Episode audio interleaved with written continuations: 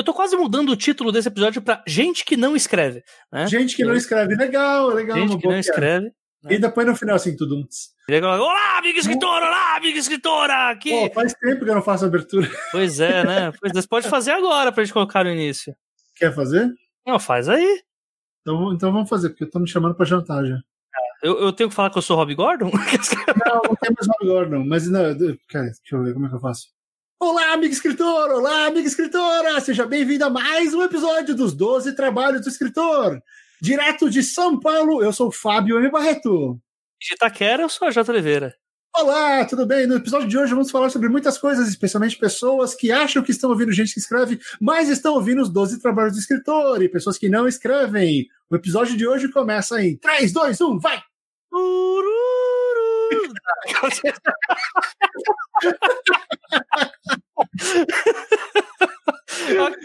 agora sim fechou. Né? Sejam todos bem-vindos ao primeiro episódio dessa quarta temporada do podcast Os Doze Trabalhos do Escritor. Eu sou a Jota Oliveira e este podcast é constituído de opiniões de autores para novos escritores. Lembrando que muito do que toca este projeto vem diretamente do apoio dos nossos padrinhos e madrinhas, dentre eles todos aqueles que são citados que contribuem a partir da categoria bronze. Agora mudou o nome da categoria, é isso mesmo, gente. Então fica aqui o agradecimento ao Áureo J, ao Daniel Renatini, a Katia Schittini, ao MC Magnus, ao Daniel Souza, ao Clécio Alexandre Duran, ao Diego Mas, à Janaína Bianchi, ao Junito Ferreira Filho, ao Sérgio Rossoni, ao Gabriel Araújo dos Santos, ao Daniel Rossi, Ana Lúcia Merege, a Lídia Colares, ao Mike Bárbara, ao Petrônio Detilho Neto, ao Álvaro Rodrigues, a Diana Passi, ao Elias Araújo, ao Sérgio Torlai, a Carolina Vidal e a Margarete Bretone, principalmente porque eles continuaram contribuindo mesmo após o, a parte do hiato podcast entre temporadas. Então fica aqui um agradecimento mais do que bem agradecido, né, sendo bem redundante. E se assim como eles, você também quiser contribuir para com a continuidade desse podcast, fazendo-nos mais dignos dos nossos ouvintes, faça sua parte através do link padrim.com.br barra 12 trabalhos. O episódio de hoje começa em 3, 2, 1, vai!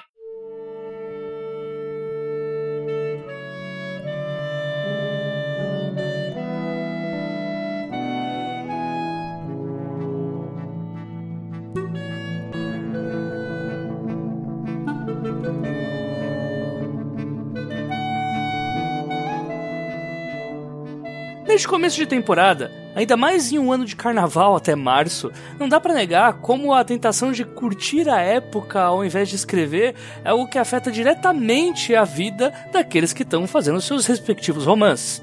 A sintonia com a história que está sendo posta no papel exige certo empenho enquanto se escreve. Mas será que é correto uma cobrança obsessiva do tipo: já estamos em março e mal escrevi o quanto que eu gostaria? Pois bem, Nesse episódio, eu decidi bater um papo com o Fábio Barreto, autor de Filhos do Fim do Mundo e de A Última Balada de Bernardo, que acabou de ganhar o prêmio Argos como melhor conto agora em 2018, para falar sobre essa romantização do trabalho dentro da literatura e talvez um pouco fora dela também, que geralmente vem cheia de regras prontas e cartilhas a serem seguidas sem pisar fora da faixa. E a gente vai falar sobre isso e um pouco mais logo após o anúncio dos nossos amigos da AVEC Editora, que continua aí com 12 trabalhos em 2019. Até já, pessoal!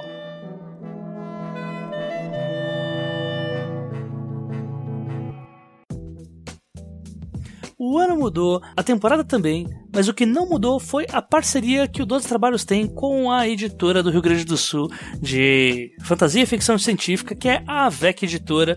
Editora aí que trouxe vários e vários lançamentos do ano passado anunciados aqui pelo podcast e que vem prometendo aí mais uma leva para esse ano e também com mais autores que comparecerão aqui para falar um pouco mais sobre esse processo de criação de fantasia e ficção científica em território nacional. E agora a VEC ela mandou pra gente um montante de coisa para ler, que a gente vai anunciar aqui, tem muita novidade para esse ano e muita coisa boa, não é porque eles estão pagando a gente para isso não, é porque realmente é muito bom.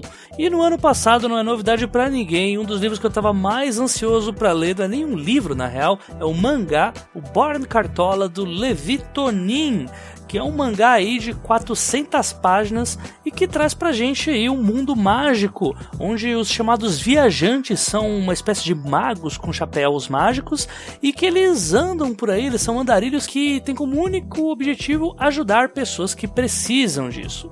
E a gente tem a protagonista dessa história, que é a Gala Cartola, que é uma das grandes viajantes aí desse universo, e um belo dia ela conhece um garoto cego e que foi atacado por uma criatura chamada As Grande Sombra. E a partir daí ela cura esse garoto, né, esse quase homem, vamos colocar assim, e eles partem para uma aventura juntos em que ele quer abdicar da sua humanidade e se tornar um viajante. E a partir daí, ele, como esse orelha aí da história, vai conhecer esse universo gigante, cheio de intrigas, cheio de sociedades secretas, que é Born Cartola, né? Esse mundo de Born Cartola que o Levi Torin trouxe pra gente.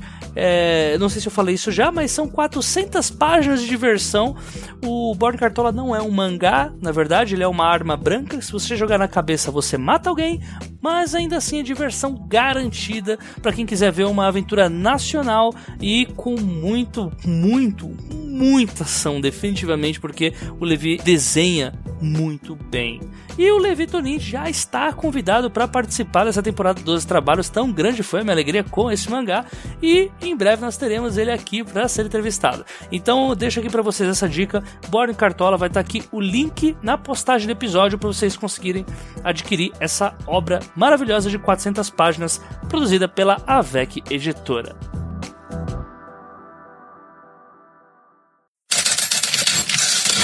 Vamos começar falando sobre a romantização da escrita contínua.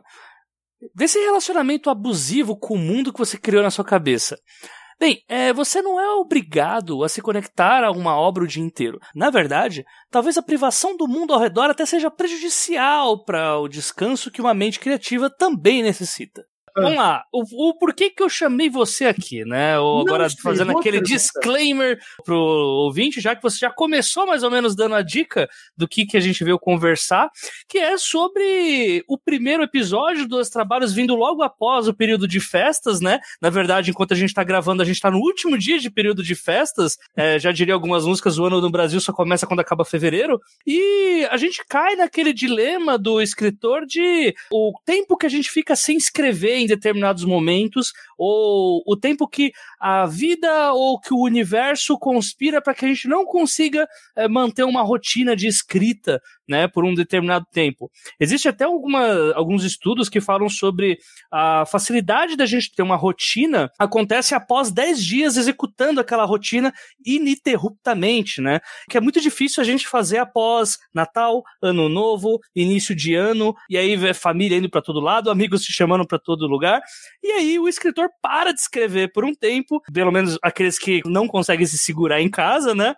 E aí para voltar a escrever, sempre vem aquele mind blowing, cara, o que que aconteceu comigo neste período? Por que que o álcool sugou a minha essência de escritor? E, e dentre outros assuntos também, né? Nossa, mais um poder da cerveja. Ministério da Saúde adverte: a cerveja pode sugar a sua essência. é, o que nada mais é do que, tipo, botar a culpa no gelo do uísque, né? Não, não fiquei bêbado, não. O uísque é. O gelo é que é o problema. Quando eu tomo é. uísque puro, não acontece nada. E aí eu, eu, chamei você aqui exatamente porque, não porque você seja um cara relapso na parte de escrita, mas porque por muito tempo da tua vida você teve que alternar tanto entre a escrita ficcional, a escrita jornalística, às vezes não escrever, ou roteiro de cinema também. E uma coisa acaba te deixando numa sintonia diferente da outra e tenho para mim que acaba caindo também nesse mesmo problema de você de certa forma, desacostumar a escrever, né? Então eu queria começar, o Barreto, colocando hum. quanto tempo que você já ficou sem escrever, conta mais ou menos o porquê disso, para que o ouvinte não tenha aquela ideia de que, ah, o, existem dois tipos de escritores, aqueles que escrevem todo dia e aqueles que são fracassados que não dão valor à profissão, né? É... Aquele que não respeita o trabalho. Né? Aquele que xinga o George Martin quando ele tá no jogo de futebol, ao invés de escrevendo o sexto livro das Crônicas de Gelo Fogo. É, é, porque o cara que xinga o George Martin tá no Twitter naquele momento. Ele esquece que ele não está escrevendo. Porra, seu gordo velho, escreve! Aí, aí falta o Martin fala: Você está escrevendo agora? Na verdade, a resposta é inversa. É, é o porquê aconteceu, depois falar quanto. Até 2014, eu escrevia de, de 99 até 2014, não, 96, meio de 96 até final de 2014, eu escrevia praticamente 80% da semana, todo dia. Uh, por causa do, do, jornalismo, por causa de trabalho, por causa de N coisas. Então eu escrevi por anos, sabe? por quê? duas décadas praticamente. Sou péssimo com conta. Por um tempão, por quê? Era jornalismo, era trabalho, eu tinha que fazer as entrevistas. E eu sempre considerei que o ato de preparação para escrever é a escrita. Né? Não, é o, não necessariamente você tem que sentar ali, estou produzindo o texto, mas quando você faz uma entrevista, quando você está preparando alguma coisa, anotando, fazendo uma transcrição, são todas partes né, do ato de escrever. Tudo isso vai culminar com o produto final, que nesse caso era a entrevista. Era a entrevista publicada de sei lá quem que entrevistei. Então eu fiz isso por muito tempo. E quando eu mudei para ficção, quando eu comecei a escrever roteiro e ficção, que foi lá por entre 2011 e 2012, uh, eh, Filhos eu escrevi em 2011. Então daquele momento para frente eu comecei a escrever, eh, eu comecei a dividir o espaço. Então eu fazia o jornalismo durante o dia, ou fazia assim duas, três vezes por semana, eu, eu juntava mais e escrevia ficção no resto do tempo. Né? Então entre 2011 e 2014 eu escrevi pra caramba. É, foi quando eu, eu fiz três, um conto, duas noveletas, tinha escrito, já, tava, já tinha mais meio romance pronto, tinha escrito meu primeiro roteiro de longa, então teve bastante coisa. Só que aconteceu, em 2014, de 2014 para 2015, o jornalismo saiu da minha vida. É, ou eu saí da vida dele, não sei. Aconteceu uma coisa estranha. E, e eu parei de escrever diariamente. Né? Eu perdi, eu perdi essa, essa coisa que me forçava profissionalmente a escrever toda hora, porque eu não tinha mais as entrevistas. E aí eu comecei a escrever o narrativo. Só que aconteceu, quando o jornalismo foi embora, o dinheiro foi embora. Tá? É, infelizmente, eu tenho, eu, eu, eu tenho que levantar a bandeira do escritor não ganha o suficiente para sobreviver só da escrita. Tá? É, eu sofro desse mal. E, e, o que aconteceu? Em 2015, a grana meio que acabou e eu comecei a ensinar eu comecei a dar os cursos, foi quando eu criei o Conte. Só que aconteceu? Você imagina, eu tô lá, uh, comecei a dar aula, o que, que você acha que vai tomar mais tempo? Escrever ou ficar corrigindo? Ficar falando com o aluno? Ficar estudando para a próxima aula? Ficar editando a aula? Escrevendo a própria aula? Então, é. eu parei com a ficção por um bom tempo. Quando eu comecei a ensinar, foi legal e tudo, porque é uma vocação que eu sempre tive, esse negócio de transmitir conhecimento e uh, e eu, eu gosto pra caralho de fazer isso. O gente que escreve tá aí para né, provar mais um momento que, que eu realmente faço o que eu gosto. E eu comecei a ensinar e tinha toda a pressão de, pô, é de onde a grana vem. Então eu acabei deixando muito de lado a escrita porque eu estava ensinando. E eu estava sempre na pressão de vender um novo curso, criar um novo curso, fazer uma nova aula, criar apostila. Então, assim, eu estava escrevendo, estava produzindo textos, mas eu não estava escrevendo ficção. Né? Então, entre 2015, começo de 2015 e o ano passado, meio do ano passado, eu praticamente não escrevi quase nada de ficção. Eu, eu escrevi, a única, a única coisa que eu escrevi nesse período foi a última balada de Bernardo. Foi a única coisa que eu de fato escrevi e fui até o final. Né, eu, eu fiz vários testes no meio do caminho, escrevi uma, um pedaço de uma noveleta em inglês, uh, comecei os dois roteiros, arrumei os outros projetos, mas eu não peguei e fiz nada do começo ao fim. E eu também considero essa coisa do eu estou escrevendo quando eu estou indo e eu cheguei num, num objetivo, sabe? A minha métrica é meio assim, eu terminei isso aqui, então vale, na minha cabeça. Se eu não termino, eu fico meio naquela de, ah, putz, eu só estava treinando. Eu estava fazendo alguma coisa que não estava muito certo dela. Então, assim, em, em 2015 para cá, de fato, eu terminei um texto. Né? Um, pois é, pois é. E, e roteiro, o roteiro até vale, mas o roteiro não é ficção. Uh, você está falando de narrativa. Exato. Então, desse tempo, desde que eu comecei a ensinar, eu praticamente escrevi isso. E eu, tô, eu vou até abrir ele aqui para te dar tamanho do, do menino. Uh, olha só, o Bernardo tem 15 mil, 19.513 palavras.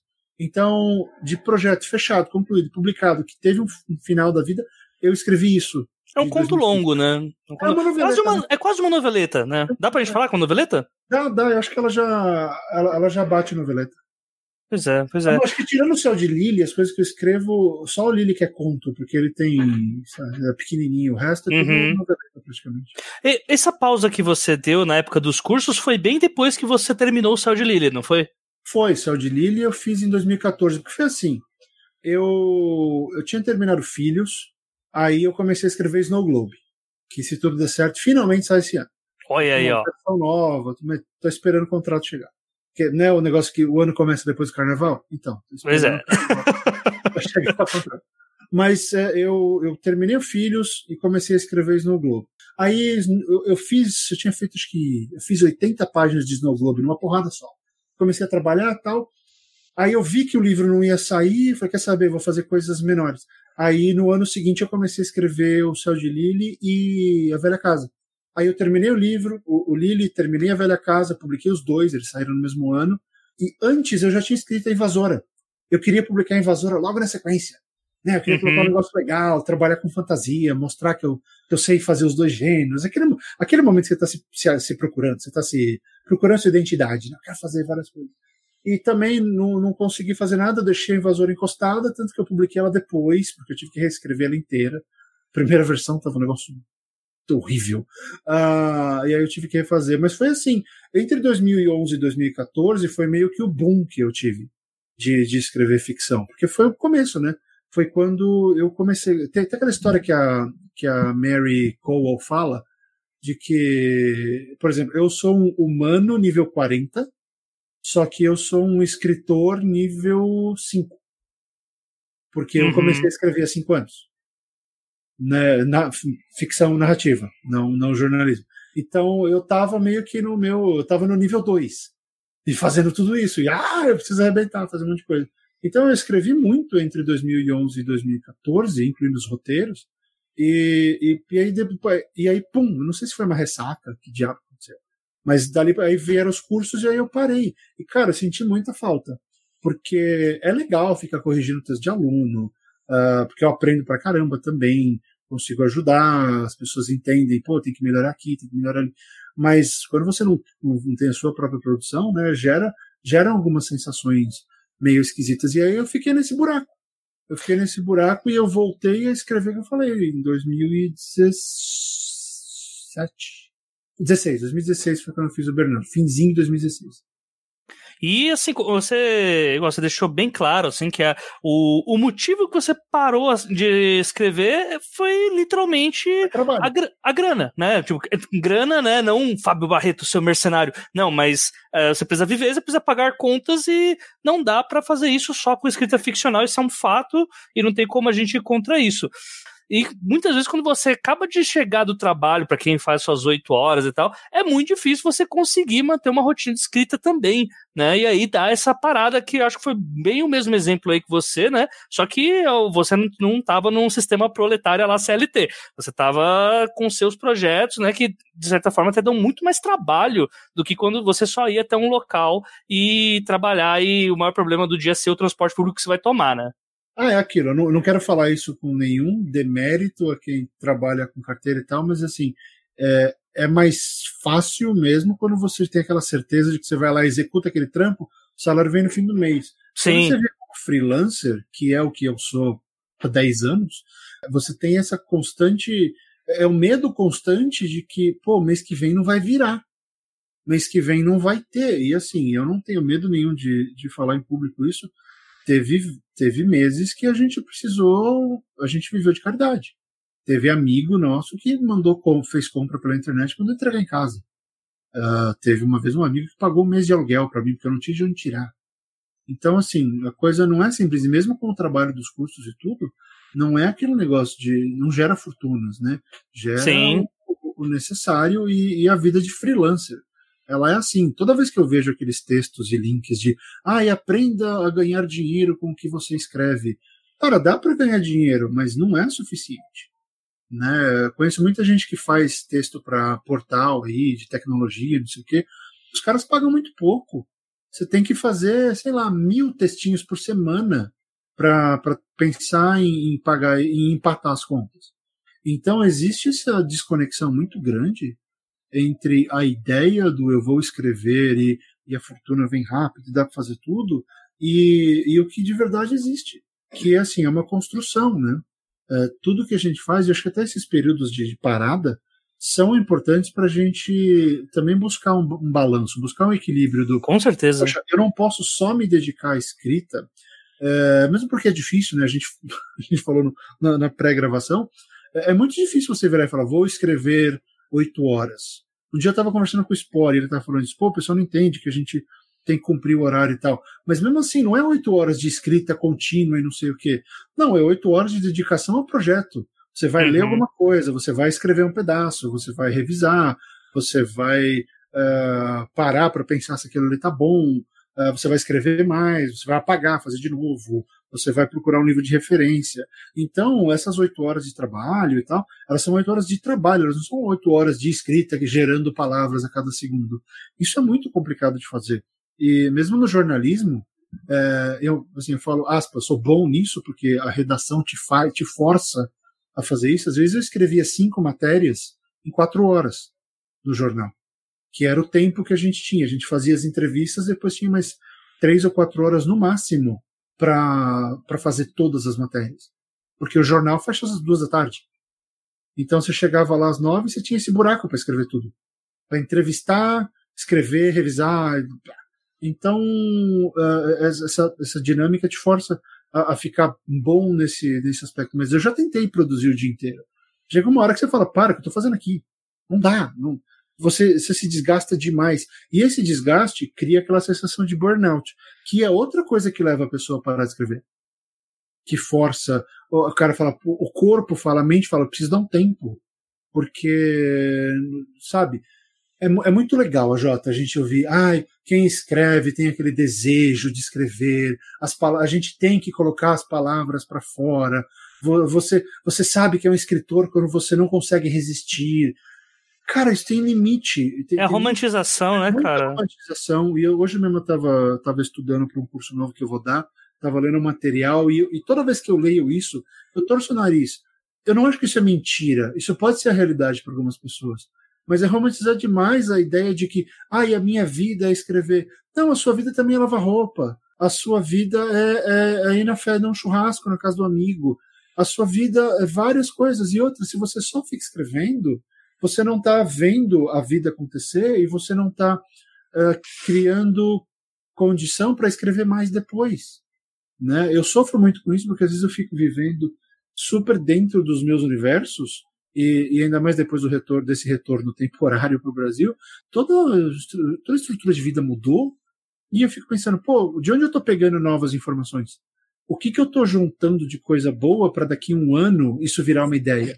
Né, tem um conceito muito legal que eu estudei outro dia, que é de que tudo que você faz na vida ela vai ser útil para sua literatura sete anos depois.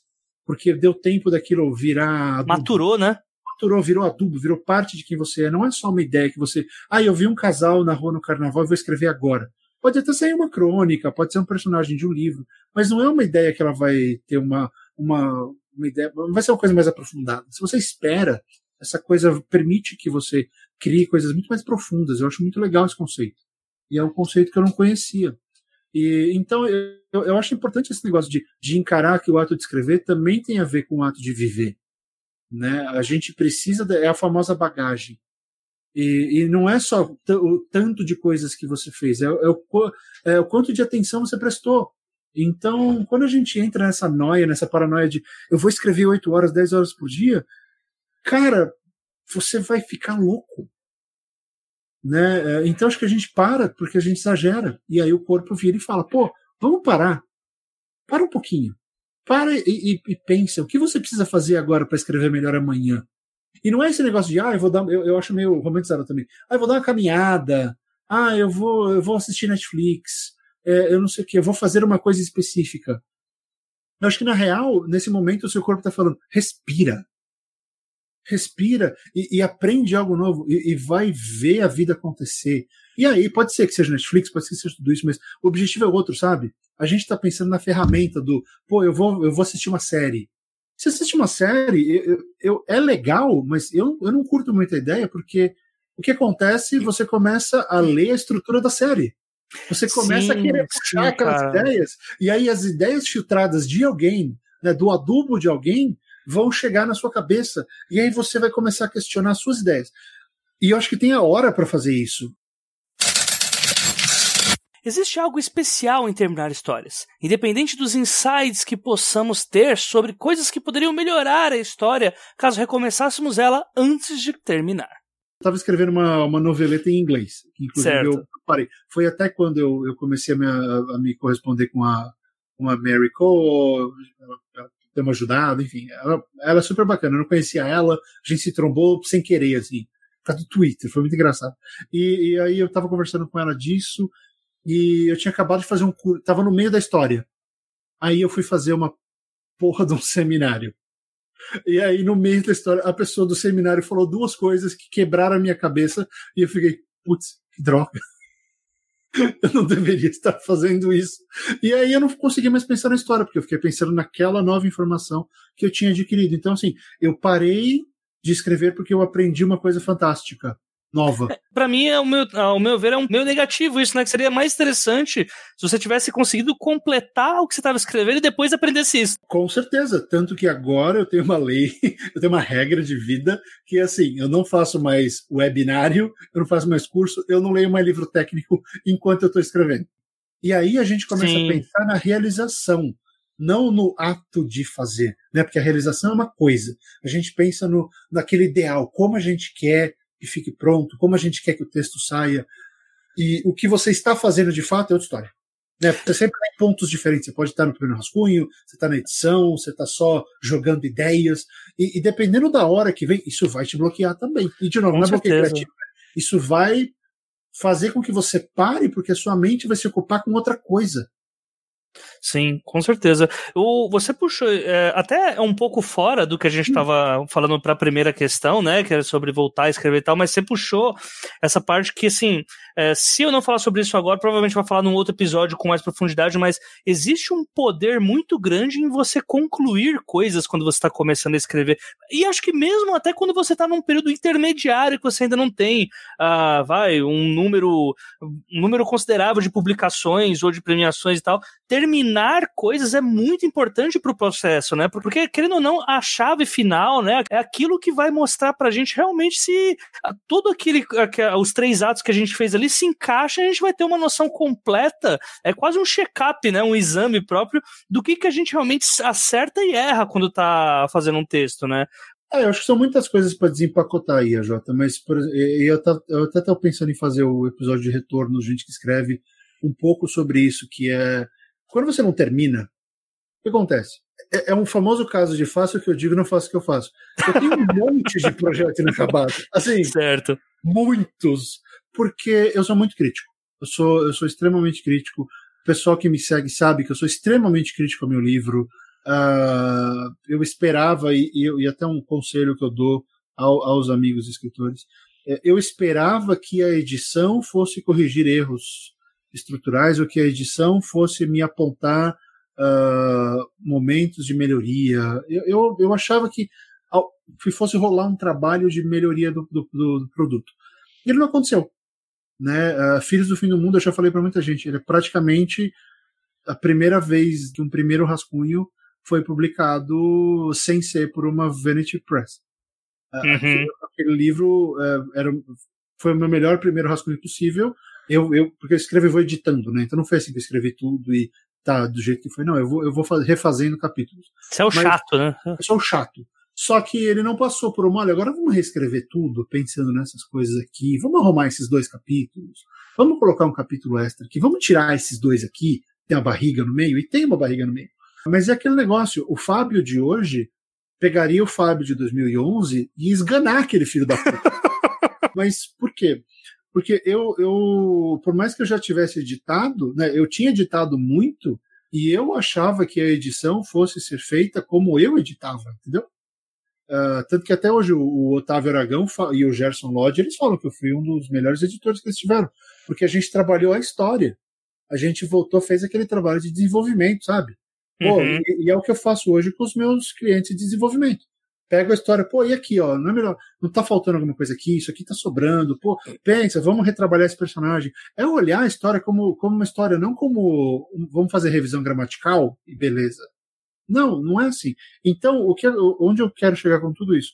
Quando você termina, mesmo que seja uma coisa que você vai ter que refazer tudo, eu não acho que seja o que você falou de, ah, vai ter, você vai ter uma métrica, né, do que você aprendeu ou não aprendeu. Não, eu acho que ele é muito psicológico. É um negócio também, que, pô, também. Eu, eu fui até o final e, e eu concluí, porque o que acontece? Se você não termina, e isso vai ser o primeiro episódio que a gente escreve, você fica com aquela ideia na sua cabeça. Com certeza. Aquela ideia não vai embora, porque aquela ideia é sua. Aquele conceito é seu. Aquele personagem é seu. E sabe o que vai acontecer? você vai ver esses pedaços desses personagens, dessa ideia, aparecendo em outros textos. Uhum. É como se, como se fosse uma coisa grande demais e você tivesse uma caixa pequena demais. E aí, quando você vai fazendo outras coisas, vai vazando. Né? E aí, quando você percebe, os seus próximos três trabalhos canibalizaram aquela primeira ideia, e isso é interessante. Canibalizar uma ideia que não tem futuro é bacana, porque você consegue reaproveitar coisas que você não reaproveitaria de outra maneira. Mas se você ainda quer escrever aquele negócio, e você começa a puxar personagem, puxar ideia, puxar conceito, puxar setting, o que acontece depois? Você não consegue mais voltar para ela. E você ficou preso porque eu não fiz aquela ideia, eu não escrevi aquela ideia. Passaram-se 10 anos e você continua pensando naquela ideia que você não fez. E não, a gente não tá falando do Dan Brown, gente. Nossa, mortal essa, hein? Você vai fazer, eu só fui montando a imagem na minha cabeça e tá. Ah. Olha, isso é experiência própria, porque o Snow Globe é um, é um projeto que eu tive a ideia, foi a primeira ideia que eu tive para um livro na vida. Foi em 98. Eu estava lendo Asimov, bateu uma ideia, pô, oh, interessante aqui. Ah, eu não escrevo, algum dia eu passo para alguém. E eu guardei. E eu estou matutando isso anos e anos e anos. Aí eu comecei a escrever de verdade em 2013. E aí não foi para frente. E aí eu ia publicar por conta, eu falei, não, eu não vou publicar essa porra por conta. Eu não vou fazer essa porra, você vai para uma editora. Aí segurei, segurei, segurei, até que agora finalmente vai. Mas. E, eu, e aconteceu comigo. Eu comecei a perceber algum, algumas estruturas aparecendo em contos, aparecendo em roteiro. Eu, eu, eu, eu teve dois personagens que eu tirei. Eu tirei de lá e já pus em outra coisa. E eu fiquei, e agora? Por quê? Isso acaba te marcando sabe? Porque quando a gente tem uma certa. Quando a gente se orgulha daquela ideia que a gente teve, daquele conceito que a gente quer trabalhar, seja lá o que for, que, né, como você considera uh, o seu o princípio da sua história, a gente tem orgulho por ela. A gente quer que ela, que ela vingue. Né? Uhum. E a uhum. gente não vai se livrar dela. Eu, eu acho muito difícil, eu não conheço quase ninguém que fale, olha, eu desisti completamente daquela história. Você sempre tem lá no fundinho aquele, pô, mas e se eu fizer isso? Escrever acima de tudo é uma escolha um tanto romântica, como eu já disse lá no início. Porém, nem sempre é a mais acertada. A autossabotagem pode começar a partir do instante em que você se reconhece como tendo um trabalho infrutífero. Rotina é algo importante, mas excessos nem tanto. Tem muito mito por aí, e, e o ficar um tempo sem escrever não é ruim, contanto que você não desista. O, Exato. O problema é que muita gente para e nunca mais volta. Uhum. É, é, o cara que vai lá, pega, lê um livro e aí acha que ah, isso aqui é difícil. É, tenta, cara, faz todos os exercícios bestas que você achar por aí. O importante é não, ter, não parar e não é, é voltar, mesmo que demore. Você vê, uhum. eu demorei 2014, 2015, 2016, final de 2016 eu vou ter que escrever. Fiquei basicamente três anos aí. É um tempo assim absurdo, né? Assim, já é pra, de vontade, né? Que você, você tem que ficar reprimindo, né? Sim, mas aí o que aconteceu? Nesse tempo, eu fiz, eu escrevi algumas coisas que não, né, que não deram vazão. Uh, fechei um roteiro e eu fiquei estudando. Foi uhum. nesse período eu troquei a escrita pela pelo aprendizado. Então foi nesse período que eu mais fiz cursos, porque foi quando eu fui convidado para participar da, da, do workshop sigilosa lá do Writers of the Future. Foi quando eu comecei a fazer as coisas da, da Writers Digest foi quando eu, eu, eu, foi quando eu mais aproveitei as últimas entrevistas que eu tive, porque eu comecei a usar muita oportunidade que eu tinha de entrevistar os grandes roteiristas e diretores, e, e o, o último, meu último ano e meio de entrevista era, eram todas perguntas focadas no que eu queria saber para ser um escritor melhor. Uhum. Então eu pude fazer isso com o Del Toro, com Sei como é que é, sei como é que é fazer isso. Com, é, né? com, com o James Cameron, com esse povo. Então eu chegava, cara, com o J.J. Abrams e falava, pô, como é que é isso aqui? Ah, vamos discutir isso aqui. Então vamos lá, pum. E, e, eu tava sendo super mesquinho. Foda-se, tá acabando, eu não vou ter mais chance, sabe?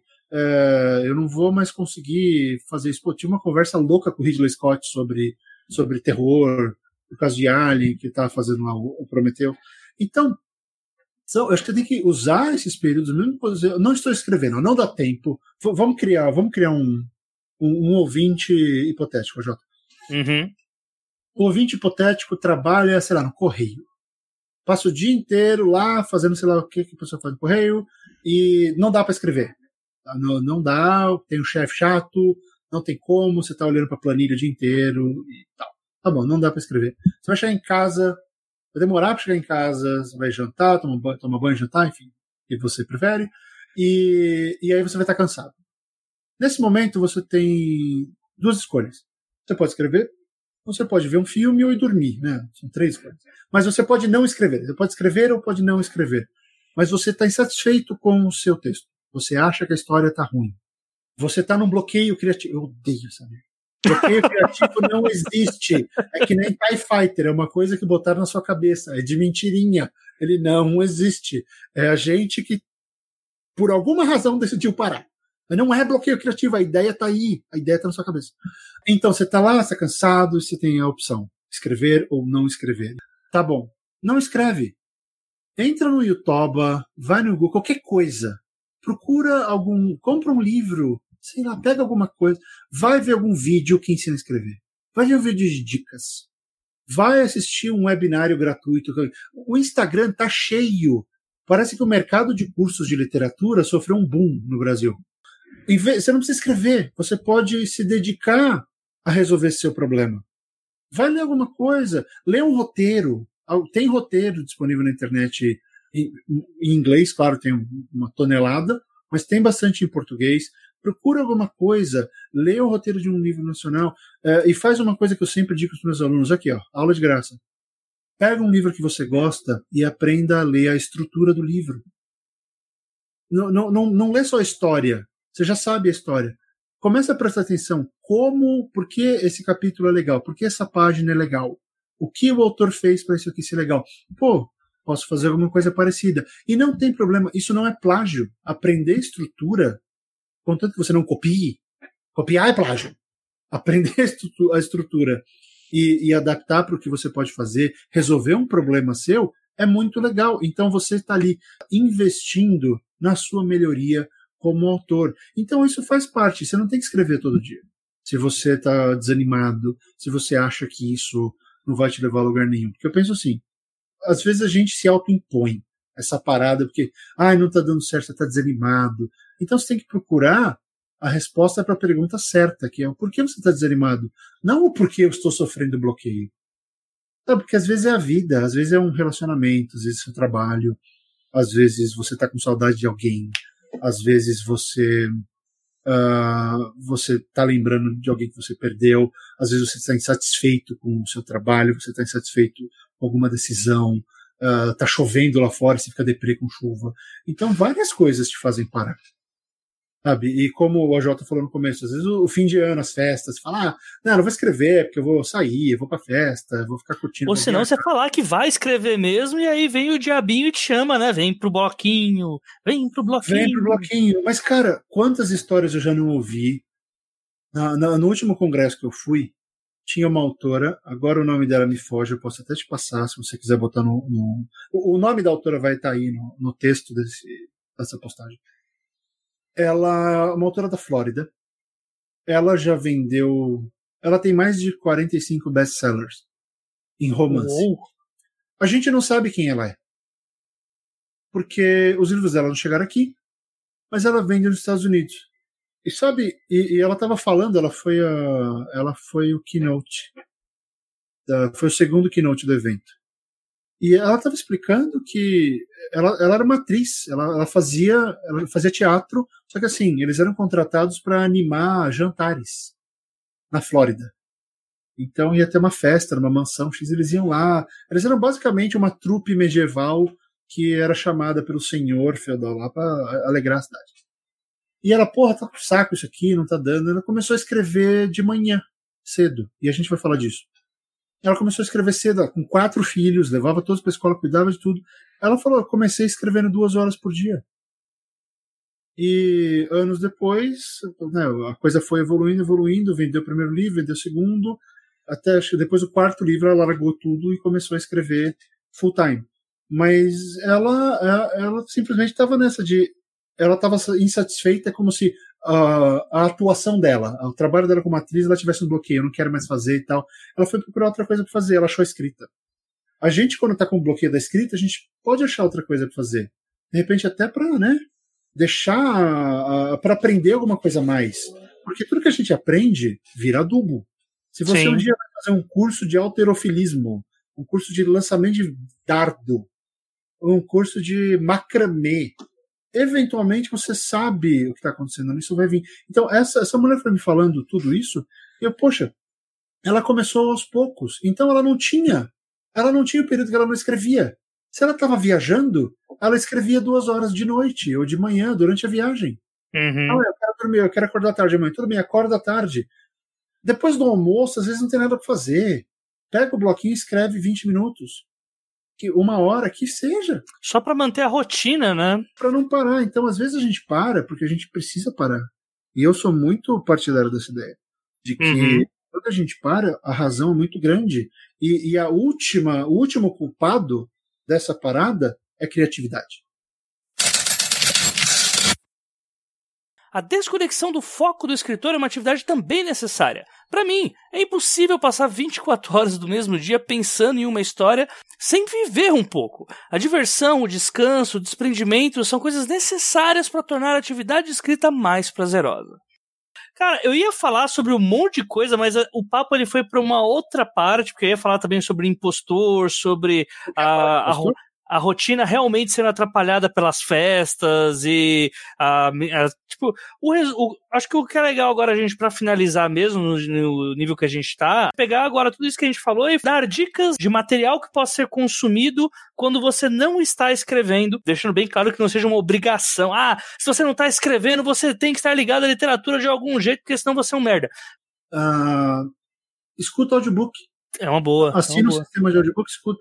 Porque o podcast, eu pensei, podcast escrita é legal. Mas é um monte de gente dando perspectiva sobre escrita. O podcast de escrita é que nem o Masterclass. Você, eu acho que ele é útil para você quando você já está fazendo alguma coisa, quando você tem um pouco de bagagem. Quando você não tem nada, quando você está começando, dando os primeiros passos, é, eu acho que tem que estar no momento mais seu. E, e, e o, o audiobook, ele te dá uma ideia de ritmo. Audiobooks têm ritmos fantásticos. Né? A história é dirigida para que o ritmo te carregue. Porque você não pode voltar, você até pode, mas você não vai. Ah, vou, deixa eu ler esse parágrafo de novo. O que essa palavra aqui mesmo? Já foi. A palavra já passou, você já está 20 palavras na frente. Quando você. O que é inexoravelmente? Blá, blá, blá, já está lá na frente, já foi. Então você não se preocupa com essas coisas. Então o audiobook te dá uma ideia legal de ritmo, eu acho legal. Uh, e ela é uma alternativa para quando trabalhos braçais ou problemas uh, físicos te impedem de escrever. Cê, eu, eu escuto audiobook todo dia. Quando eu vou fazer o jantar, quando eu, eu vou dar uma volta no quarteirão, que é o máximo de exercício que eu faço, eu uso audiobook. Quando eu, outro dia eu fui para casa dos meus pais de metrô, fui ouvindo, eu fui ouvindo o Calculating Stars da, da Mary Cowell no, no metrô o tempo todo. Eu fui da Barra Funda, de Itaquera até Barra Funda, eu ouvi tudo. Eu ouvi acho que uns dois capítulos. Um, então, assim, eu me mantenho dentro de um ambiente criativo. Também vale olhar conta de Pinterest, ver fotos legais, ler livros que você acha bacana, folhear, nem que seja só folhear, sabe? Receba estímulos, faça coisas que te estimulem. E pode ser que o estímulo para você seja ir pular de asa delta, cara. Qual o problema? Nenhum, sabe? Você vai aprender, você vai assimilar coisas novas. Então, assim, eu acho que ouvir coisas criativas é uma boa, uh, ler, como eu falei, o Brasil tem uma oferta mínima de livros técnicos. Isso, inclusive, é algo que eu quero poder resolver no futuro médio, de médio prazo. Começar a publicar alguns manuais. Uh, mas não tem. Se você sabe inglês, tem um monte de e-book de manual técnico. Um monte. Procura, pega. Uh, se só, só, tem acesso ao livro brasileiro, leia o On Writing do, do King. Tem aquele livro A Arte de Neil Gaiman, que é muito legal. Um, cara, não, quer escrever, se, se, é uma pessoa audiovisual, vai assistir documentário de, de, de filme. Tem aquele monte de, de documentário de bastidor que mostra como como a equipe resolveu o problema do capacete do personagem, como resolveu não sei o que. Essas coisas vão te essas coisas vão te mostrar como outras mentes criativas resolvem problemas. Você não tem que ficar o tempo inteiro na literatura. Inclusive, se você ficar, você fica, se fizer isso, você fica louco. Sabe? É por isso que eu falo que eu não gosto desses mitos de que você tem, você é obrigado a fazer XYZ é, coisas. O tem que, o tem que é um problema, né? Não, você pode. Você pode. Sabe, lembra da ideia do adubo. Se você está aprendendo uma coisa nova hoje, pode ser que daqui seis meses ela seja útil para você. Mas é uma coisa nova. Sei lá, eu já fiz raft. Eu nunca usei raft em, em algum livro. Já faz uns 15 anos isso. 15, 20 anos. Eventualmente eu vou botar uma cena de rafting. Porque eu ainda lembro, sabe? Rafting, para quem não sabe o que é, é descer corredeira de bote um monte de gente num bote de borracha descendo corredeira e tentando não morrer. Porque é isso que. Mas. Existem alternativas para que você se cerque de coisas com potencial criativo. O que são essas coisas para você, eu não posso dizer. Para mim é isso: são imagens, são filmes, são ideias, são artigos legais, são coisas que eu nunca fiz, uh, são novidades, por exemplo, política não me agrada nem um pouco. Assim, eu não gosto de ficar atrás, tenho porre. Eu já cobri política para o Globo uma época, eu cobri a eleição do Obama. Uh, e foi a única vez. Ambiente pouco tóxico, muito bom. Não, é, é, mas assim, jogos, gaming também é tóxico pra caramba. Sabe? Os nerds estão super tóxicos. E ser nerd é o que. É, é e você cobriu ambos, né? Você cobriu tanto política quanto games já, não já? Sim, e cobri nerd a vida inteira. Olha aí, ó. Que maravilha. Eu tinha fanzine de Star Wars, eu fui editor da maior revista de ficção científica que o Brasil já teve. Aí e... fica aí com esse coração peludo aí agora, porque tanta, tanta hematoma, né? Você desanda, você desanda, né? Acho que você começa a ter mais memória ruim do que coisa boa. Então, Sim, se de memória E a memória ruim também é boa, porque tem que fazer personagem sofrer. Apesar de passarmos o programa falando sobre a não obrigatoriedade de estipular metas de escritas absurdas, há vantagem em terminar uma história antes da nossa cabeça mudar de marcha. E apesar desse papo estar tá parecendo um pouco redundante, eh, é interessante a gente pensar em como é você terminar a história rápido, porém no seu ritmo, e não absurdamente rápido ou absurdamente devagar, eh, apenas porque, sei lá, o King ou o Marty fazem isso das suas respectivas formas.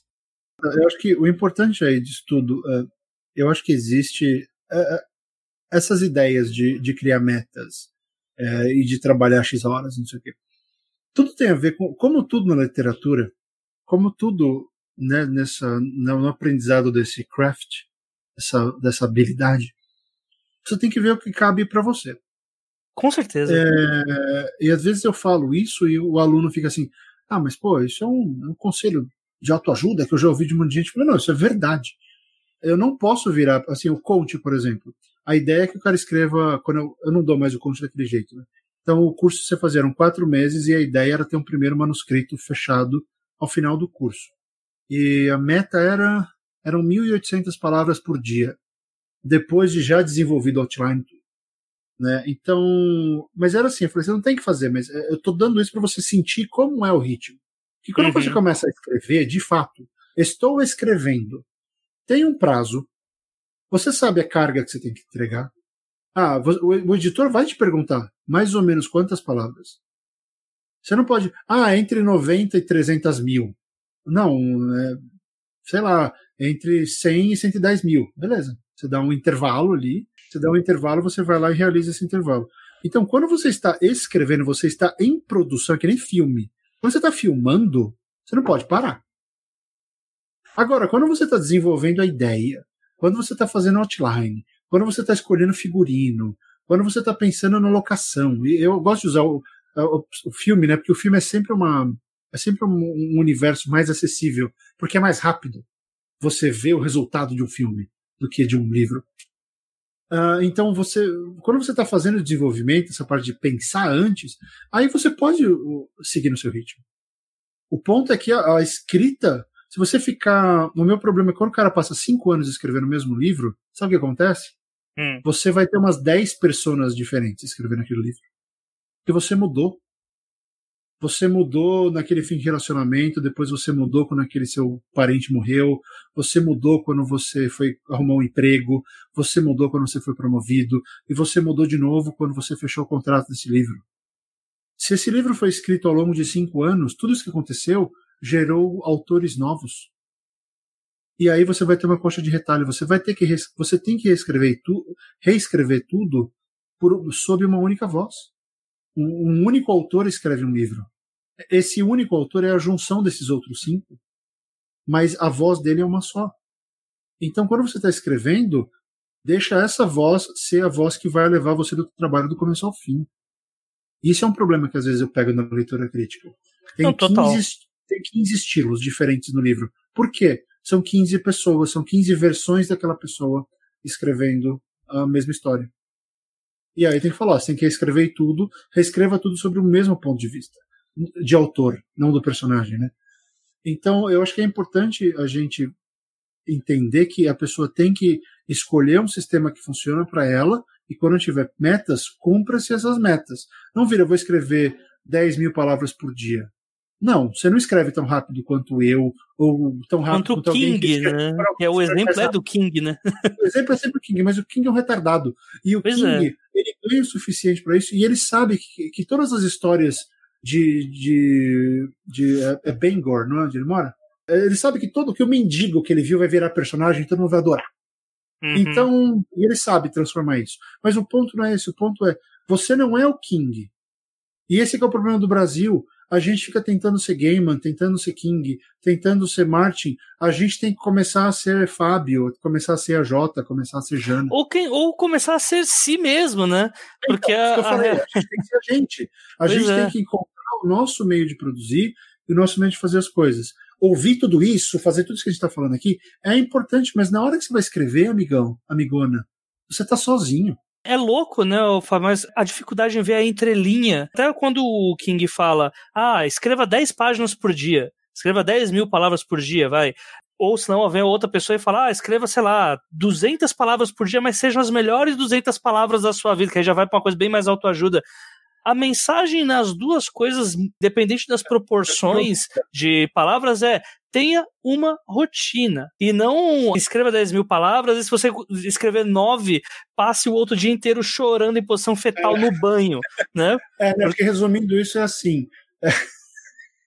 Posição fetal no banho, me fez esquecer o que eu ia falar. Não, cara, e é sério, assim, é, é sempre surge um autor para falar de alguma coisa, passa uma dica aí do, do que você acha que é sensato para os novos escritores. Aí a galera fala, ah, é um conselho? Vou anotar isso e vou usar como uma regra para colocar aqui na minha Bíblia do escritor, e pecador é aquele que não cumprir isso e vai visitar o inferno 14 vezes, né? Tal como uma pastora que viu o Vale dos Homossexuais. É. é, então, eu lembrei que eu ia falar, é, é, tem, tem tudo a ver com isso. O ponto é, o que isso tudo diz, né? Produza e não seja a pessoa que pensa em escrever.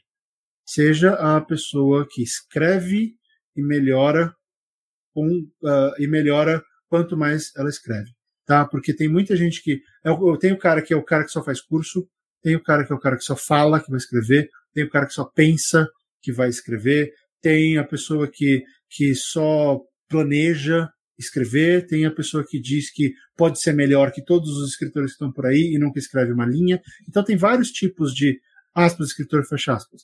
É, seja o escritor que escreve e qualquer coisa além disso, a vida vai te, vai te ensinar, é, você vai errar, não tenha medo se você não é besta como eu ao ponto de achar que tudo que você faz tem que ser super fantástico e, e se ferra pra caramba fazendo isso, é, você tem, todo mundo tem o direito de errar. E o começo de carreira serve para isso. O, o AJ vai me bater, mas o, o Watchpad tá aí para isso. O Watchpad tá aí para errar. tá aí para ser rascunho. Não vou bater porque erro muito lá, inclusive, e gosto então, de errar lá. gosto de errar. Deixa a molecada de 15 anos ler, achar que você é fantástico. Não, e porque Deixa... é muito. É melhor você errar numa plataforma que você pode editar do que errar no físico. Com Exato. certeza.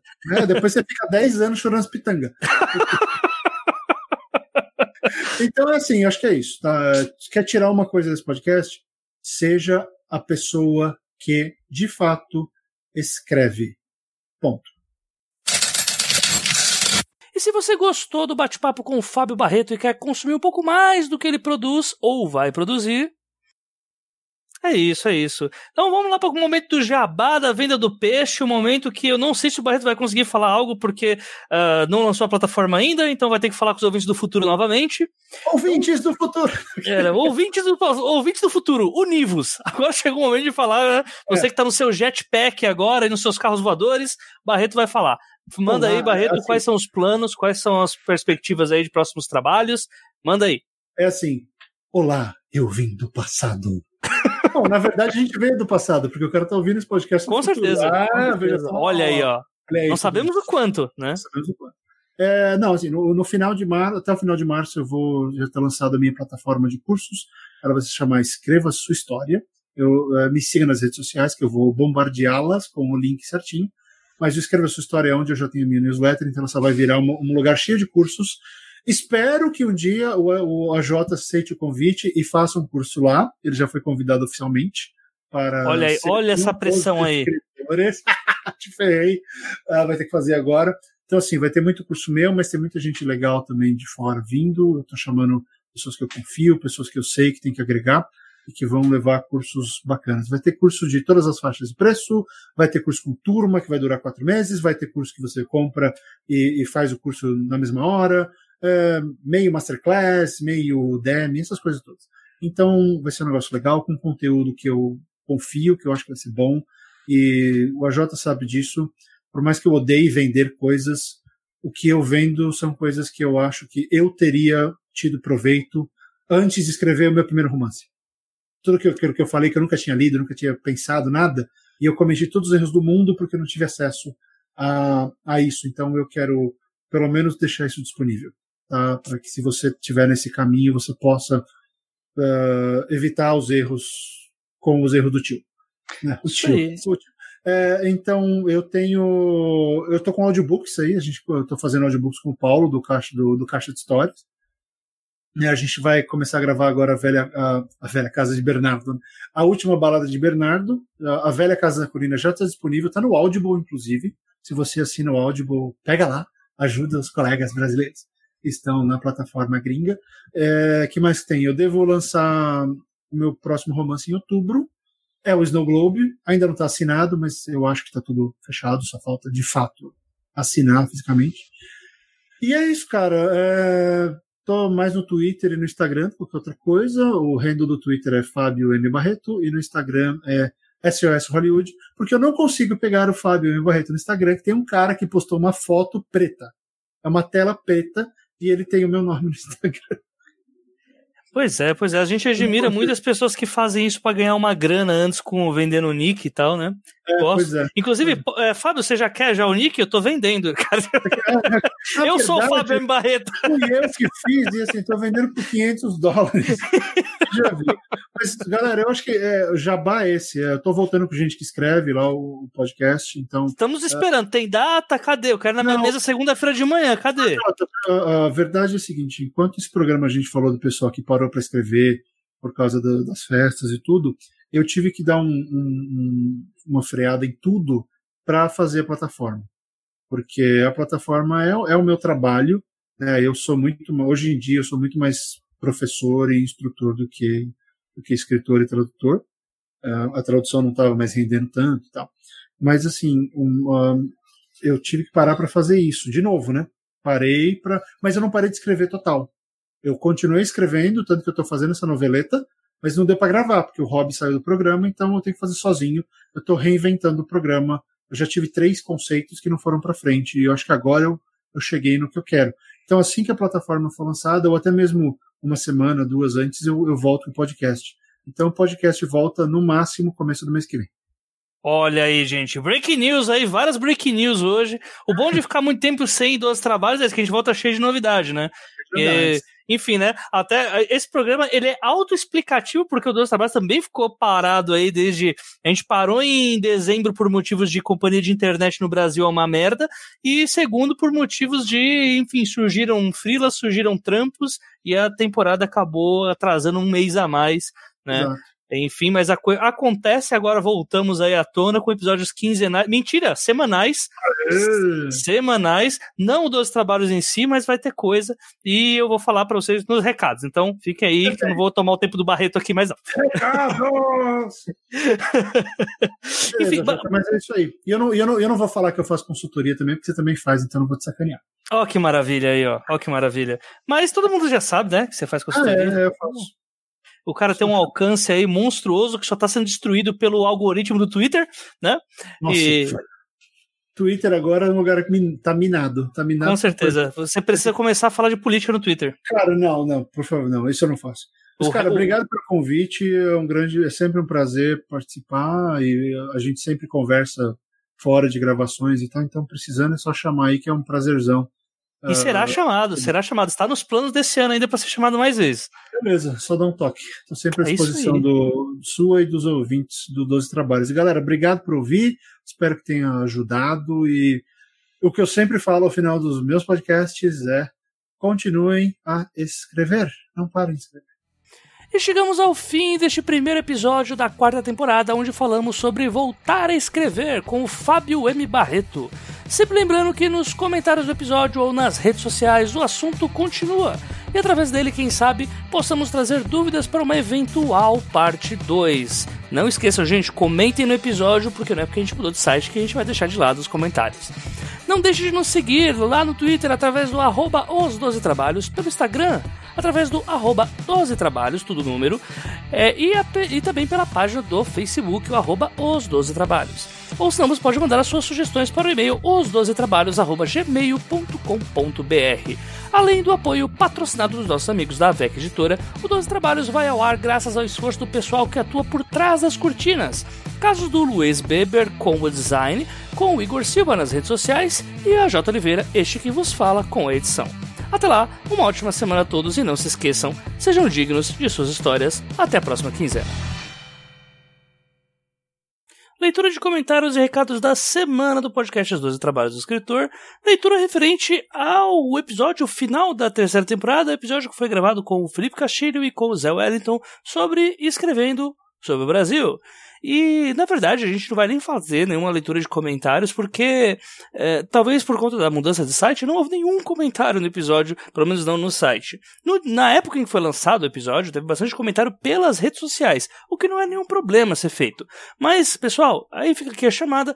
É, lá, pelo, quando era pelo Leitor Cabuloso, a gente conseguia fazer bastante comentário e rolava também uma sintonia ali na página das pessoas conversando entre elas. Então, é, eu gostaria que também isso fosse feito aqui pelo site, né? Vocês vão estar ajudando bastante dos trabalhos com engajamento fazendo isso, e também eu vou poder pegar alguns dados que preciso para também uh, fazer futuros episódios, ver o que vocês podem querer também que seja feito. Então fica aí essa chamada para vocês aqui no site do 30 Minutos, no caso na rede Audiocosmo, a gente também tem a possibilidade de fazer os comentários lá no link dos episódios. Para quem escuta pelo agregador, eu também super entendo, uh, é difícil comentar em todos os podcasts que eu escuto direto no site, mas quem quiser, o espaço está aí aberto, tá? Recado número um, pessoal. Recado da semana: chamada para novos autores. É uma chamada que eu gostaria que vocês fizessem.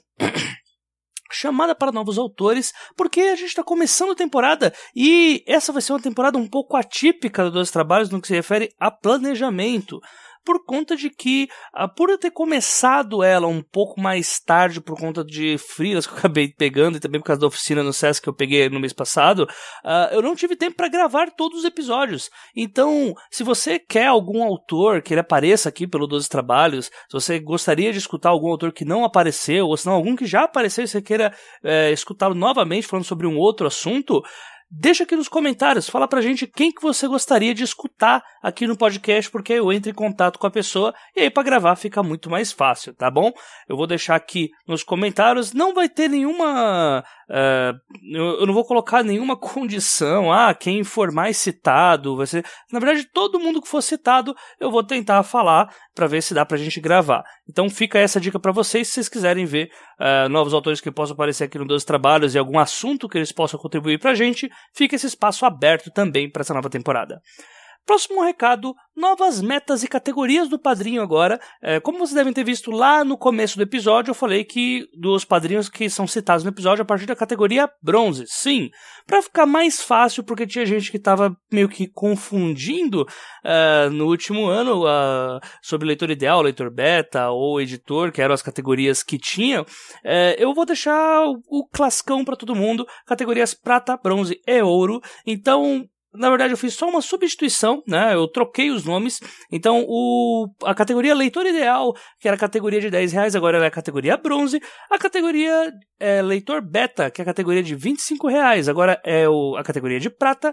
E R$ 39,90, que era a categoria editor, agora virou a ouro. Então, é, Bronze, prata e ouro não é difícil, eu só deixei aqui nos recados para vocês entenderem o porquê da mudança, né? Já que, infelizmente, eu não consegui fazer essa brincadeira que normalmente as pessoas fazem, mas quem sabe, né? Tem muito tempo ainda para isso. E se vocês também quiserem mandar alguma dica de como seriam nomes legais para as categorias do Padri, também fica aí a abertura para vocês. Estamos sempre abertos a sugestões.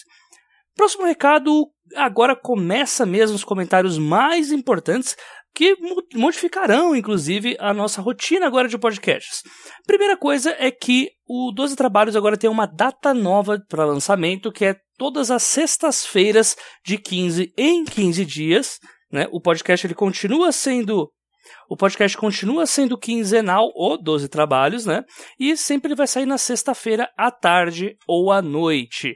Então fica aí a dica para vocês, tá? Toda sexta-feira a gente não vai mais publicar nas terças ou quartas, e aí toda sexta-feira vocês vão ver chegando, fica mais fácil para mim na edição, já que quando eu mandava o episódio no começo da semana isso me obrigava a ter que ficar editando durante os fins de semana.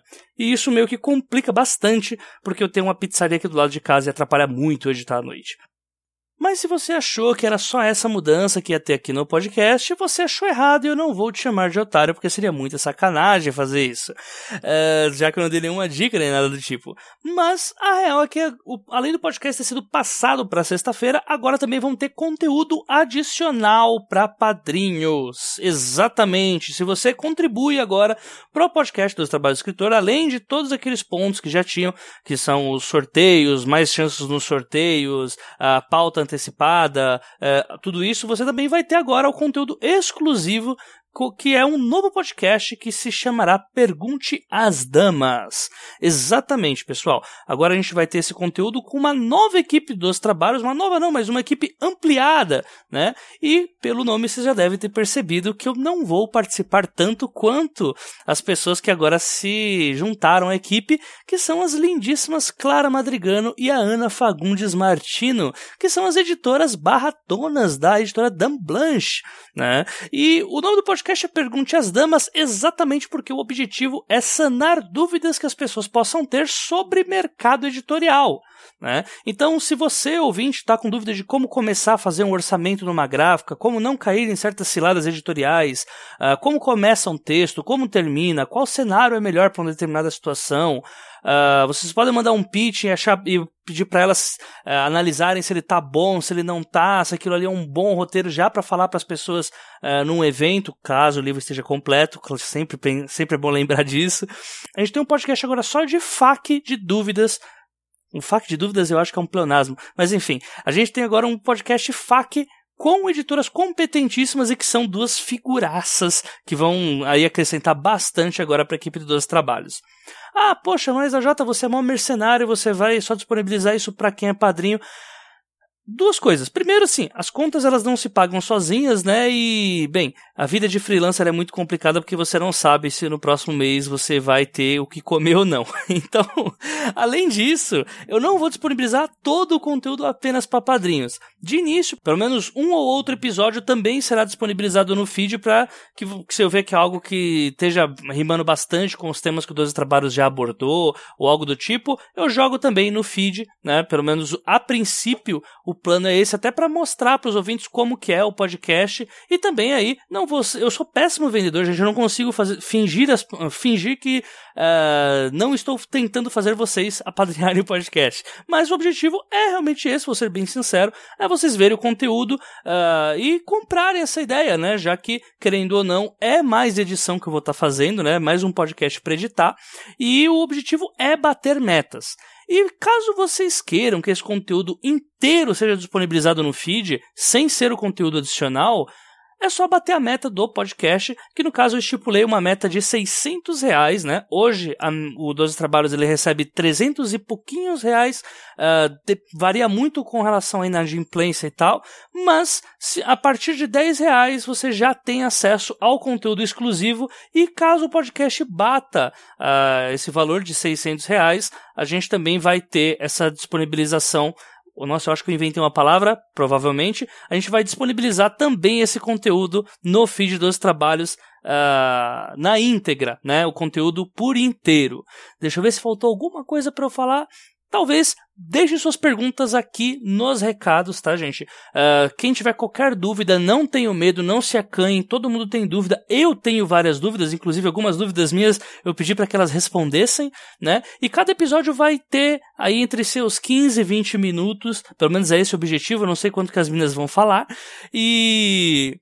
É, também vale colocar que este podcast acontecerá nos dias em que não há 12 trabalhos. Então, a tendência é que, caso a gente bata essa meta de 600 reais, olha só, a gente vai ter conteúdo para todo mundo semanal do 12 trabalhos.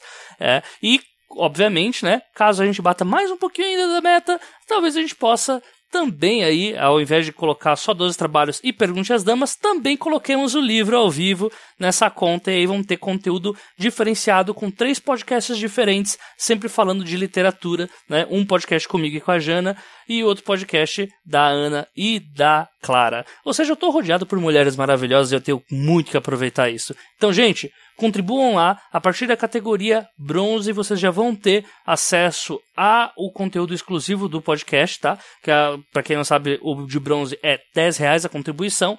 E quanto mais vocês contribuírem, mais recompensas vocês também vão ter. Tem recompensa até para participar do Desafio X Máquina, viu, gente? Então, fiquem ligados, tá? E eu finalizo esse recado com esse ponto aqui para vocês, tá?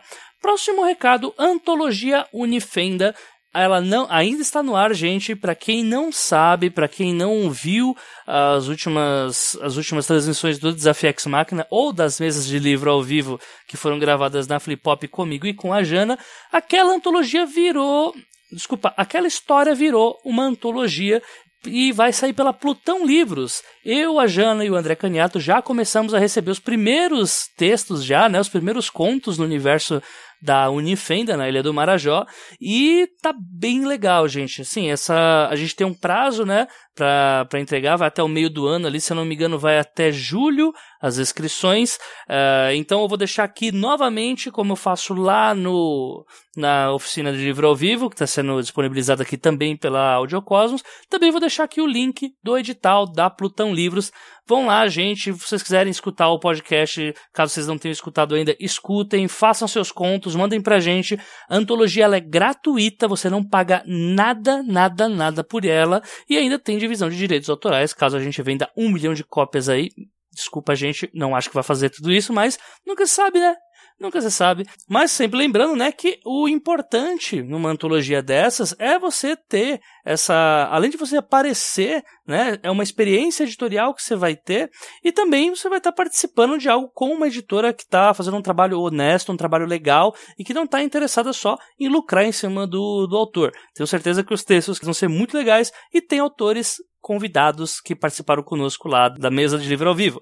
Então, Mande seu texto, mande seus textos e ajude a gente por lá. Inclusive tem grupo do Telegram pra gente falar sobre isso, tá? Tem grupo do Telegram da Unifender, é só vocês entrarem lá e o pessoal papeia loucamente. O, aqui no meu grupo eu tô com 600 mensagens e socorro, eu não sei acompanhar mais. Próximo recado, para quem não sabe, gente, eu sempre prestei um serviço de leitura crítica e agora eu também estou disponibilizando um serviço de leitura sensível, tá? É, eu não estava pegando nada no ano passado, pelo menos anunciando por conta de outros freelas que estavam vindo e, bem, Uh, se eu conseguisse mais serviço, eu não ia conseguir cumprir com a minha demanda. Agora eu estou anunciando novamente, porque começo de ano a gente já sabe, né? A gente reseta tudo e que venham novamente os freelas. Então, caso você esteja procurando um profissional para fazer uma leitura crítica do seu texto, analisar os plots, uh, os personagens, o quanto que a trama está firme ali para ser publicada, ou também um leitor sensível que possa se dedicar a alguns assuntos um pouco menos do cotidiano das pessoas, uh, falem comigo, eu faço uns precinhos bem bacanas para todo mundo. E se você estiver precisando, vai ser um grande prazer aí ajudar, porque ouvintes dos trabalhos são os melhores ouvintes e tenho certeza que são pessoas que planejam ser dignas de suas histórias. E nada melhor do que sempre procurar um aperfeiçoamento no texto com uma segunda voz. Último recado, Asas Pingentes Imortais, meu romance lá do Watchpad. Ele venceu o Story Smiths no Prêmio Watts de 2018. E eu faço esse convite, vou deixar aqui o link para vocês que quiserem darem uma olhada por lá tá bom? E fica aqui essa dica para vocês, sempre prestigiem pessoas lá do Watchpad. O Watchpad é uma plataforma gratuita que em breve estão dizendo aí que vai começar a disponibilizar livros é, pagos, né? Ou seja, você vai poder postar a sua história ali, tal como na Amazon, você vai poder também deixar um valor ali que as pessoas tenham que pagar para para ler. Então, fica essa dica aí para todo mundo que está escutando, porque o Watchpad pode ser aí uma saída também para quem quer ganhar dinheiros, quem sabe. Né? Enfim, fica esse recado pessoal. Uh, na, na, verdade, fica todos esses recados. O episódio está gigantesco já. Uh, eu agradeço todo mundo que escutou até aqui. E, obviamente, né, a gente está aí na, daqui a duas semanas. E no meio desse processo, a gente vai disponibilizar aí um Pergunte às Damas. E não se esqueçam, mandem seus recados aqui. Deixem seus recados sobre o episódio. Deixem suas perguntas para as meninas, para Clara e para Ana. E qualquer dúvida é só vir falar comigo nas redes sociais. Um forte abraço, gente. Espero que vocês tenham gostado das novidades. Eu tô cansado de falar já, mas eu tô muito feliz com esse retorno de temporada. Eu tava já com muita saudade de gravar dois trabalhos. Então, vamos lá para mais um ano. Um abraço para todo mundo e falou. Começa com aquele grito, agora começa com toda essa explicação da urina dos peixes, né? Se você quer tirar do programa, o problema é seu. Não, porque Vai, a gente não, não fez não, nenhuma apresentação ainda básica, né? Apesar que. Né... Ah, precisa, gente. Eu sou o Barreto, ele é o AJ, vamos lá. não, vamos, vamos fazer uma, uma apresentação higiênica aqui higiênica, tá pegando vamos, agora. Vamos, peraí, vamos a, limpar. É, até por conta de tudo que a gente já falou aqui, a gente precisa higienizar esse papo agora, né? Vamos, vamos pensar em coisas puras, assim. Imagine que você é aquele. É, é um rinoceronte, não, é um, aquele elefante que ensina yoga nos Utopia. Depois tá lá a Nangi. Nangi é a elefoa que yoga. E ela está lá numa posição de flor de lótus. Vamos higienizar a mente. Exatamente. Pense no melhor elefante namastê. E aí agora a gente começa com. Barreto, quem que é você na fila do pão? Se apresenta pro pessoal aí e fala o que, que você veio fazer aqui. O, o AJ é pior do que a minha mãe para agendar coisas, demora cinco anos a gente vai gravar mais um 12 trabalhos. Faz quanto tempo que eu gravei a Jota? Dois anos, três anos. Desculpa. 20 anos, né? Três anos. Três em tempos de podcast, isso é ancestral. Com certeza. Três, três anos. Estou uh, de volta, felizmente. Depois a gente é muito o saco do Jota. Uh, Para quem não me conhece, meu nome é Fábio M. Barreto. Eu tenho vários ores na vida: escritor, diretor, produtor, jornalista, roteirista, várias coisas. É, eu escrevi Filhos do Fim do Mundo, você pode ter lido ou não, você pode ter adorado ou, que, ou você quer me matar, todas as coisas são viáveis. Tem um monte de, de conto de noveleta lá na Amazon. Eu ganhei prêmio Argos de, de literatura fantástica com Filhos como melhor romance em 2014 e acabei de ganhar o prêmio Argos de novo com a última balada de Bernardo ano passado uh, como melhor conto. Isso é tudo né, que a gente fala para mostrar serviço. Mas no fim das contas, o Jota falou: quem é você?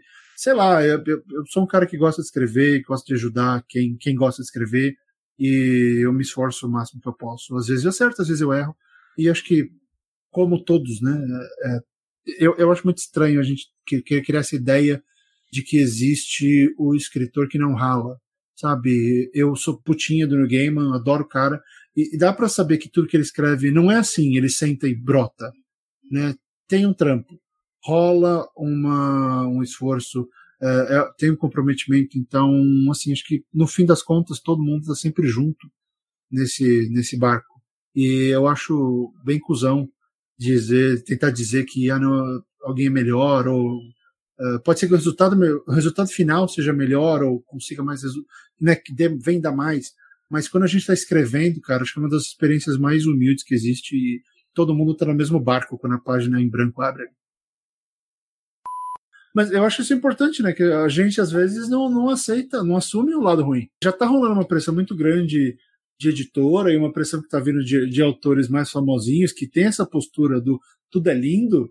E, cara, tudo é lindo naquelas, né? É, eu, eu sigo, e eu tenho, felizmente, até por causa dos 10 anos lá, eu tenho muito contato com o autor gringo, e você vê gente que ganhou o Hugo Nebula, e os caras botam, ficam botando GIF de que terminou um livro e tá sentindo um lixo, que, que que? Segue os caras. A galera fica assim, ok, estou na merda hoje, porque eu acabei o livro, ou preciso de mais um capítulo, já tenho 170 mil palavras, preciso de mais um, eu não tenho o que dizer. Aí, cara, vou brincar com o gato.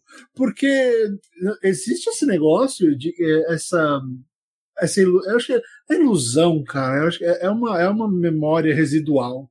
É, é um grande conjunto, que, né? É um grande A gente acha que o escritor senta, né? O escritor senta, tudo vem, tudo fica pronto. Tudo Psicografa acontece. a parada, né? É, Chico Xavier. Você vai lá. Dá 15 minutos tem um romance pronto.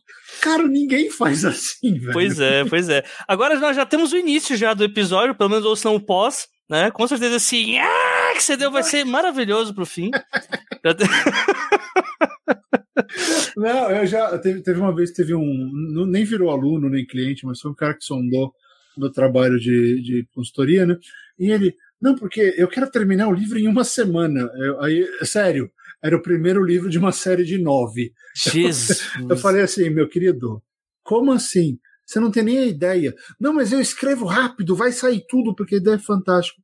Falei, cara, você já tentou escrever 20 mil palavras por dia para o que acontece? É... Não, ninguém aguenta, dá para fazer, é, é, viável. É mais ou menos assim, você faz aquela conta, né? Ah, se eu escrevo 500 palavras por hora, eu consigo escrever 20 mil num dia, eu consigo fazer alguma coisa grande. Você faz uma conta pequena. Só que a vida nunca permite que você escreva. pois é, as, pois as, é. As 18 horas que você alocou para isso, é. você tem que ir ao banheiro, tem que comer, alguém vai te interromper, vai tocar o telefone, ou você vai olhar a rede social, você vai ficar duas horas olhando vídeos o presidente vai, vai postar um vídeo de Golden Shower, né? Vai, vai, vai ter vídeos desagradabilíssimos. E aí você, você vai ter que falar alguma coisa porque é impossível se manter calado. Esse é um assunto que definitivamente todo mundo tem algo a falar. Não, não, assim, mas é, é, é a indignação, né? É. Porque assim, eu não tenho experiência nenhuma com o assunto. E nem quero ter. Shower para mim tem que ser bem, bem é, como é que era a descrição da água? É, insípida, incolor, insípida. Tinha os nomes, aprendi na escola, já esqueci aí. Tem que ser, a água assim, é limpinha, vinda, vinda do cano, né? Só. A chuva no máximo do rio, o único contato com água, com mijo que a gente aceita é piscina ou mar, né? Aí não tem jeito. E da piscina a gente aceita com a hipocrisia ainda, né? Exatamente. E no mar a gente é aquele negócio, peixe mija, né? Então. É aquela coisa, né? Não, não tem jeito. Faz parte da sopa. Fique com esse mind blowing aí, o pessoal que tá escutando aí. Peixes é, urina. Você nunca pensou nisso, olha só. pois é, pois é. Tem, e, nem, e nem é no carnaval, hein? Ah, não, sempre, né? É, peixe. Olha, a gente segura o ano inteiro. No carnaval, o peixe vem ver uma onda, assim. É, tipo, ah. tem aquela música lá, é, eu não espero o carnaval pra ser vadia, né? Eu não seguro o mijo até o carnaval, cara. Nossa, suas referências musicais me assustam. Era, é, ia ser considerado. Foi o hit do carnaval do ano passado, não tinha como não, não pegar essa, sim. Que bom, assim, eu tô tão mal que eu passei o carnaval aqui, eu pretendo passar todos os próximos longe. Sabe, ontem eu estava falando com o Kevin J. Anderson, que é um dos meus gurus de lá, e eu tô querendo fazer o curso de mestrado dele lá, lá no Colorado. Uh, ele tá, tava lendo o Save the Cat, aquele livro de roteiro. Sério? É, ele falou, pô, a Rebeca, que é a esposa dele, tá, no, tá no, na timeline dele. Ele falando, pô, a Rebeca encheu meu saco, que eu, tenho que, que eu tenho que melhorar, que eu tenho que continuar aprendendo. Então ela insistiu, eu tô lendo Save the Cat. E é um cara que escreve Duna, velho. É um cara que escreve Star Wars. É uma coisa louca, né, cara? E, e isso é muito bom que você tá falando para realmente dar essa. que é o objetivo desse episódio, né? Que é botar o. É desmistificar um pouco uh, até os autores que já são consagrados mesmo, né? Se essa galera. O, o exemplo que eu sempre. quando eu fazia uh, quando eu fazia serviço de oficina de, de escrita, hum. o que não faltava era a gente conhecer esse tipo de argumento, de, ah, que eu não tô indo muito bem, e foi bem na época que, o, que teve aquela entrevista do Martin com o King, né, que gerou mil e um memes, né, que o Martin eh, sempre repete, cara, eu não sei escrever cena de batalha o cara tem a Guerra dos Tronos, cara. E ele, ele, diz que ele não sabe escrever cenas e de é batalha, que é o ponto fraco pula. dele. Exatamente, ele arrumou uma forma né? Ele, ele até faz uma. Ele tem um, um, jeito dele que é. Ele fala que nos livros dele, às vezes, tem três batalhas. Uma é narrada por uma pessoa. É, por um, uma é narrada por pessoas que não estão na, não estiveram na batalha, que é só um boato.